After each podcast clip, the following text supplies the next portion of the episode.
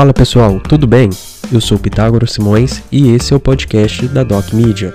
Inovação em saúde ao alcance de um toque. As informações que aqui serão citadas não substituem o aconselhamento médico ou outro tipo de serviço profissional. Se você estiver com alguma dúvida ou problema de saúde, procure sempre um profissional devidamente qualificado. O assunto do episódio de hoje é sobre neurologia.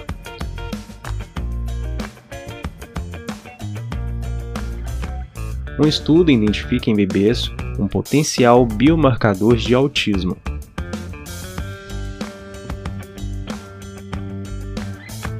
A terapia comportamental precoce possui maior chance de desenvolver as habilidades sociais afetadas pelo transtorno do espectro autista. Os primeiros sintomas só são percebidos por volta do segundo ano de idade, e o tratamento efetivo começa aos 4 anos. Isso ocorre porque o diagnóstico é feito por testes comportamentais que só podem ser feitos após os sintomas, e não há teste diagnóstico ou biomarcador precoce.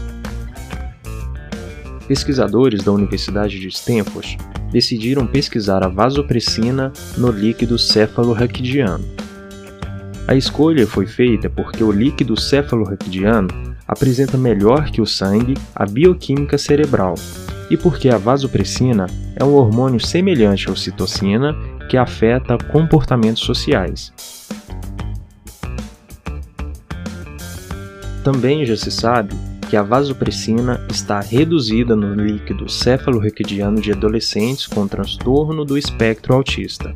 O estudo, publicado em Proceedings of National Academy of Science, os pesquisadores acessaram um conjunto de 913 amostras de líquido cefalorraquidiano arquivado em registros médicos e identificaram 11 bebês que foram diagnosticados com transtorno do espectro autista na infância.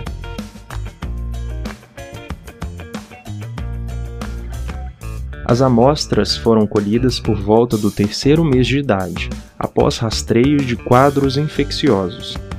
Nove amostras do líquido cefalorraquidiano foram grandes o suficiente para os testes.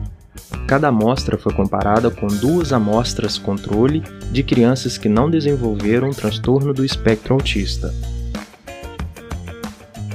Os níveis de vasopressina foram significativamente menores nas crianças que desenvolveram transtorno do espectro autista em comparação com os controles, prevendo corretamente, em sete casos, o posterior desenvolvimento da doença. Nos dois casos em que isso não ocorreu, as crianças de onde as amostras foram originadas desenvolveram transtorno do déficit de atenção e hiperatividade. Nas amostras também foram medidos os níveis de ocitocina, mas não mostraram diferenças. E por fim, os pesquisadores acreditam que a dosagem de vasopressina no líquido cefalorraquidiano pode se provar um biomarcador precoce do transtorno do espectro autista e otimizar o início do tratamento e os seus resultados. Esse foi mais um episódio do podcast da Doc Media. Quer saber mais? Baixe o nosso aplicativo que está disponível tanto para Android quanto para iOS. Pelo aplicativo, você terá acesso ao artigo completo e outros mais relacionados à saúde. Você também pode nos acompanhar pelo Instagram, docmedia.co. Se você gostou, não deixe de compartilhar com seus amigos. Até mais!